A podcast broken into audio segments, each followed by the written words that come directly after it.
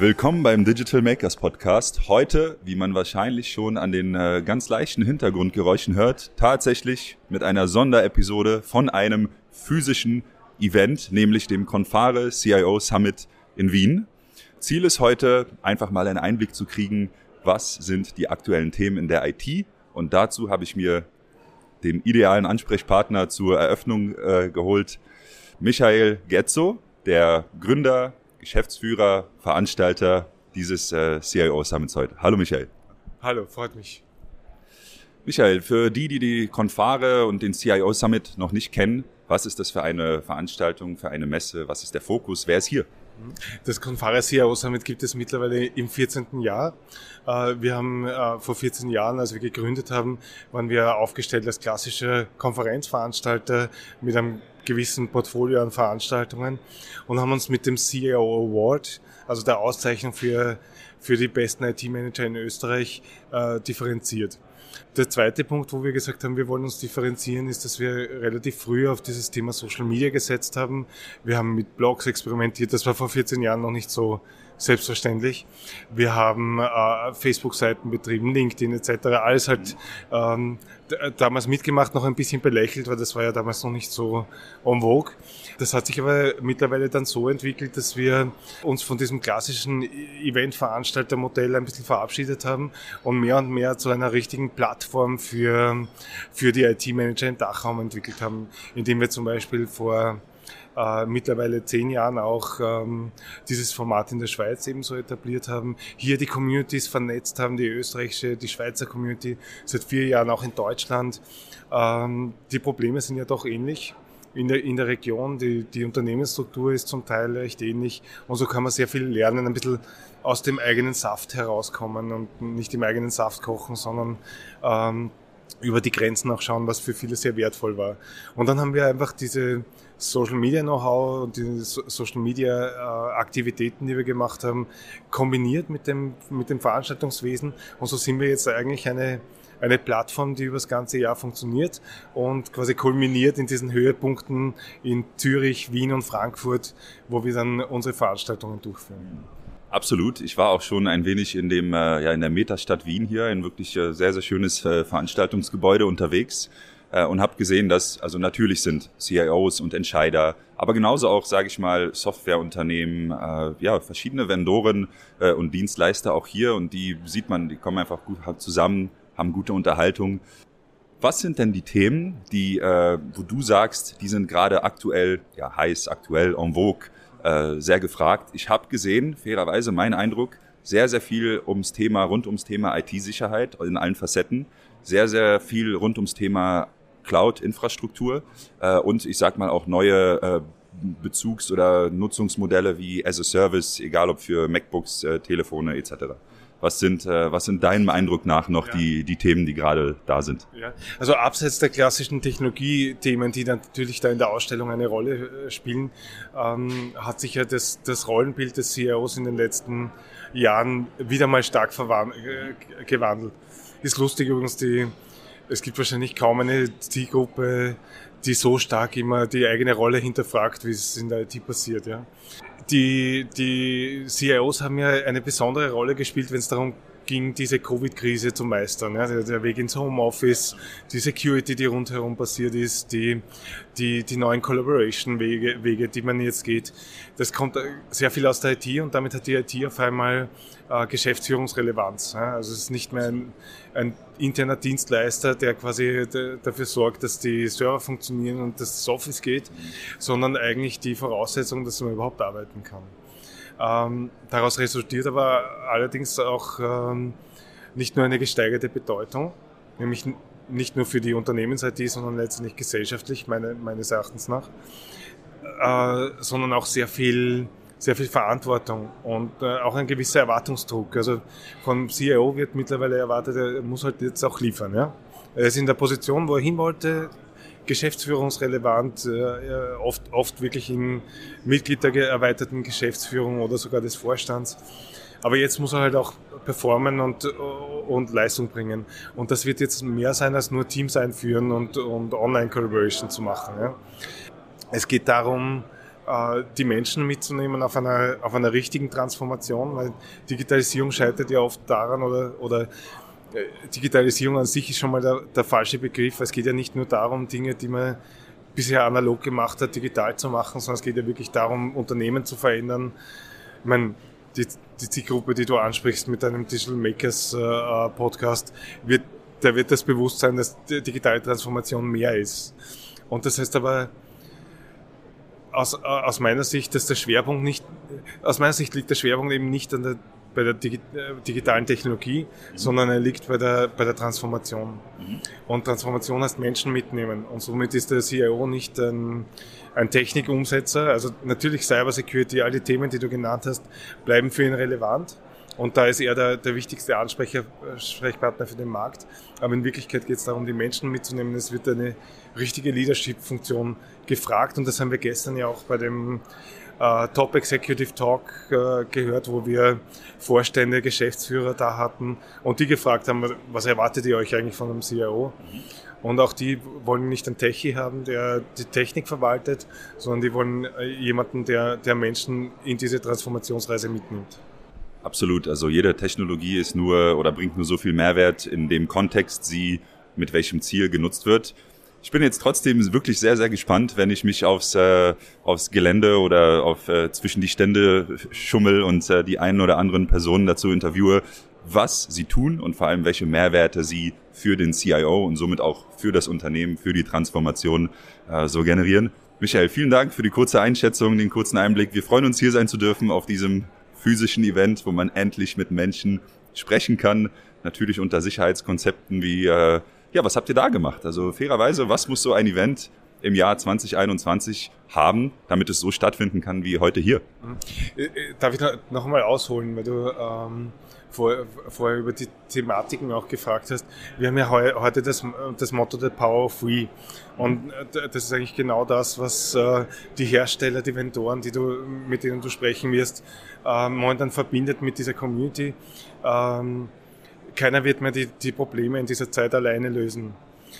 Das heißt aber auch, es braucht diese Schnittstelle, das, wo, wo man sich auch wirklich physisch trifft.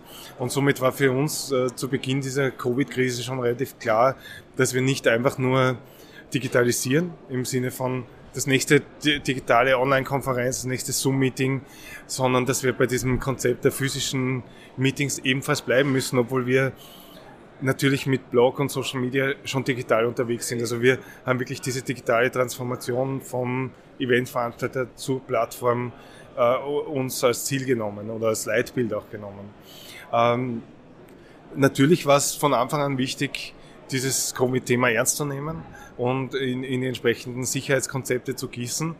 Äh, da da war, war ich relativ schnell eigentlich der Ansicht als Eventveranstalter, bist du sehr gewohnt, mit Sicherheitsmaßnahmen umzugehen. Ja? Wir haben immer schon äh, äh, Fluchtwege berücksichtigen müssen, Brandschutzmaßnahmen berücksichtigen müssen.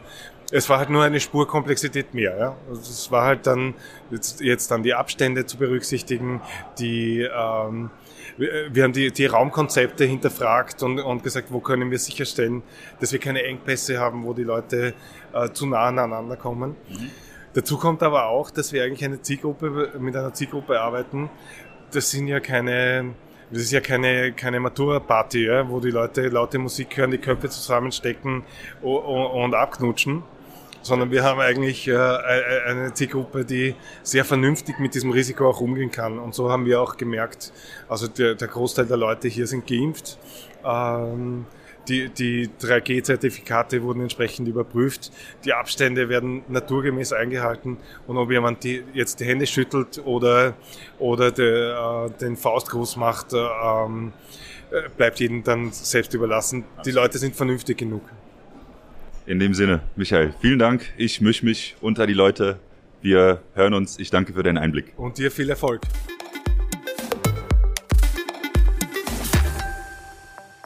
Ich bin hier bei Pexip, einem Stand, an dem steht sichere und zukunftsfähige Videokommunikation. Und ich sag mal, in den äh, letzten anderthalb Jahren insbesondere haben wir mit dem Thema Videokommunikation äh, verdammt viel Zeit verbracht. Äh, hier stehe ich mit Isabel und Isabel erzählt uns, was Pexip macht und vor allem was anders ist als die äh, Videokommunikationstools, die wir so kennen. Ja, hallo, ich bin Isabel. Ich bin äh, Marketing Manager Dach bei Pexip und ja, wie schon gesagt, Pexip, das ist sichere und zukunftsfähige Videokommunikation aus Europa, genauer gesagt aus Norwegen. Und äh, ja, viele Unternehmen und Behörden stehen gerade derzeit äh, vor der Herausforderung, ausschließlich oder vorwiegend auf digitalem Weg mit ihren Kunden in Kontakt zu treten oder eine Kundenbeziehung aufzubauen. Digital, aber mit persönlichem Touch. Und dafür sind Videomeetings ideal. Und das ist genau das, was wir machen. Äh, Videokommunikation, so wie sie sein sollte. Angenehm, sicher, skalierbar und perfekt angepasst auf die Use Cases unserer Kunden und auf die Art der Implementierung, wie es gerne äh, gewünscht ist, also on-premises äh, oder auch in der Cloud, in der Pexip Private Cloud. Isabel, vielen Dank für den Einblick äh, zu Pexip. Mein Name ist Andreas Wadelt von der Firma Open Systems. Ich bin dort der Sales Director. Die Open Systems ist ein Schweizer Anbieter von Managed äh, Security Services ähm, und wir sind weltweit tätig, kümmern uns um den Mittelstand, größere Unternehmen ähm, und sind sehr stark auch im produzierenden Bereich tätig. Äh, was wäre denn so ein typisches Anwendungsbeispiel aus der Praxis, wo Sie beim Kunden Mehrwert stiften?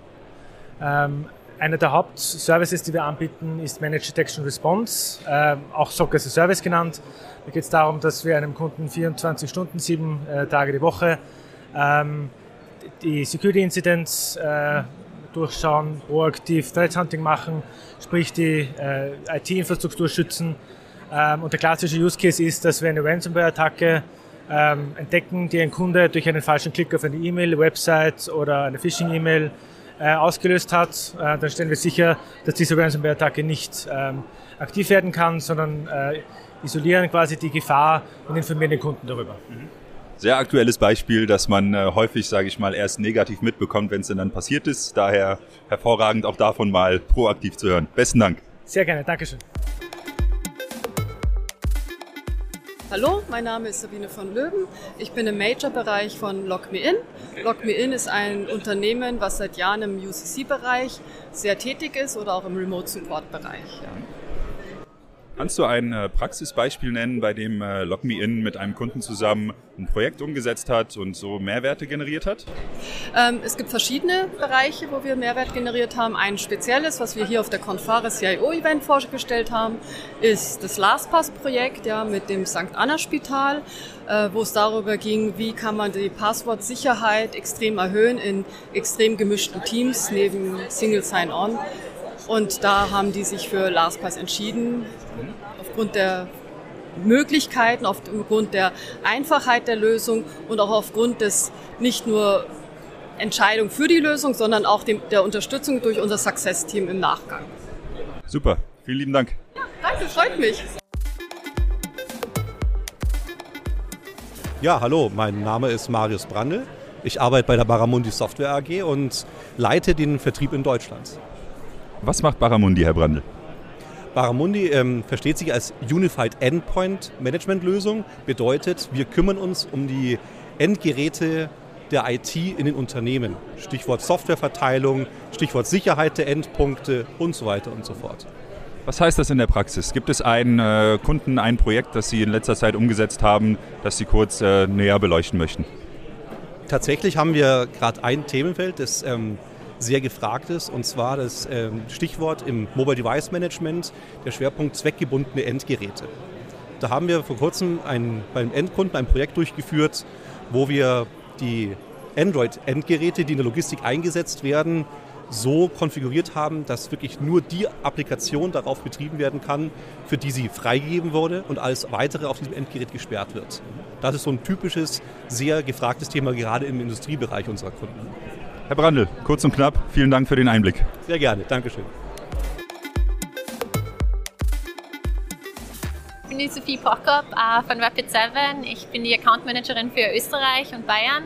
Ähm, wir sind im Prinzip ziemlich neu im Dachmarkt. Ähm, wir arbeiten gerade daran, dass wir natürlich unseren Markt ein bisschen ausweiten und auch einfach ja, mit, mitbekommen, ähm, was spezifisch jetzt in Österreich aktuelle Themen in der Cybersicherheit sind.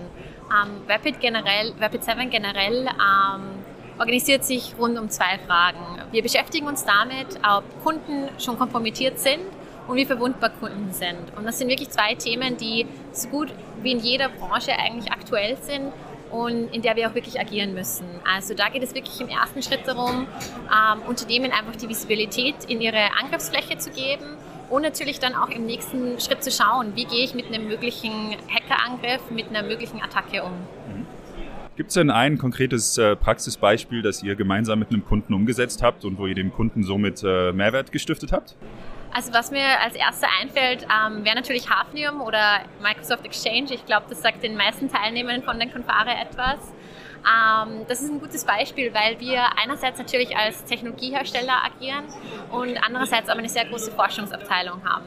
Wie ähm, auch Metasploit, das Teil von Rapid7 ist. Und wir hatten einfach gemerkt, dass ähm, in unserem SOC ähm, diese Angriffe festgestellt wurden von unseren An ähm, Analysten und wir auch einen Kunden in Österreich hatten, ähm, den wir über diese, diese Angriffe informiert hatten, ähm, der auch wirklich alles richtig gemacht hat, ähm, sobald der Patch verfügbar war, gepatcht hat. Ähm, das Problem war, dass seine Systeme einfach schon infiziert waren. Und da war so ein typischer Use Case von, von Rapid7 dann einfach, um zu schauen, okay, ähm, das Problem war, die haben einfach nicht die Ressourcen gehabt, ähm, diesen Angreifer dann auch wieder aus dem System rauszubekommen. Also es hat einfach an Expertise und Know-how gefehlt.